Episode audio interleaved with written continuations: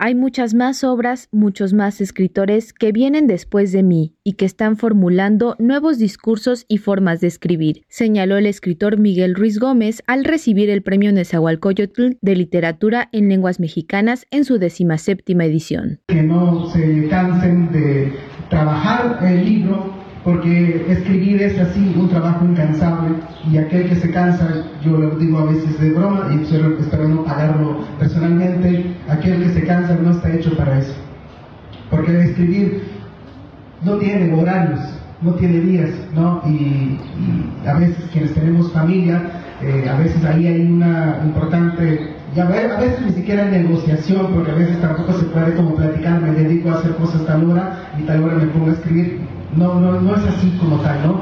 Eh, a veces tenemos que robarle horas a la noche, pero también robarle horas a la familia, porque igual eso implica también escribir, De acuerdo con el jurado calificador, El origen de la noche fue la obra seleccionada de manera unánime, porque en ella Miguel Ruiz entremezcla hábilmente la poesía y el uso literario de rezos que confieren agilidad y solvencia a la narración de la violencia paramilitar. Además, este texto, innovador en su escritura, refleja elementos de la cosmovisión sotzil. La subsecretaria de Desarrollo Cultural del Gobierno de México, Marina Núñez Vespalova, comentó que reconocimientos como el Nezahualcóyotl representan una batalla ganada de los pueblos indígenas al tener escritores con un lenguaje universal y una formación literaria. Creo que ha sido una batalla ganada de los propios pueblos indígenas que ahora premios como este tengan un ganador que tiene realmente un lenguaje universal.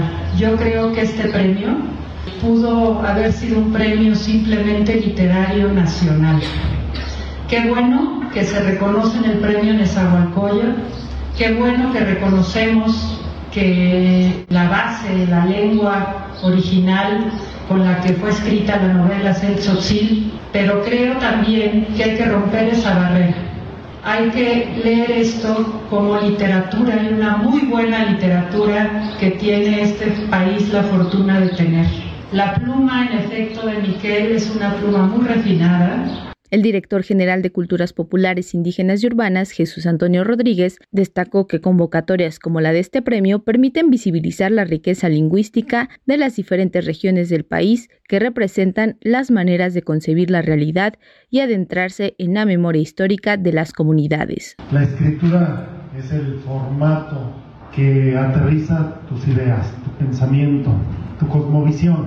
No tendría sentido si no te abocaras a plasmarlo en una obra literaria. Tu idioma no es solamente un registro fonético, es una manera de entender el mundo y es una manera de cifrarlo y compartirlo a través de esta obra. Surgió un ejercicio interesante para reflexionar en torno a las convocatorias literarias en lenguas indígenas. Ese ejercicio es ya un triunfo junto con el reconocimiento, por supuesto, pero es también la posibilidad que mexicanas y mexicanos nos abrimos de escuchar.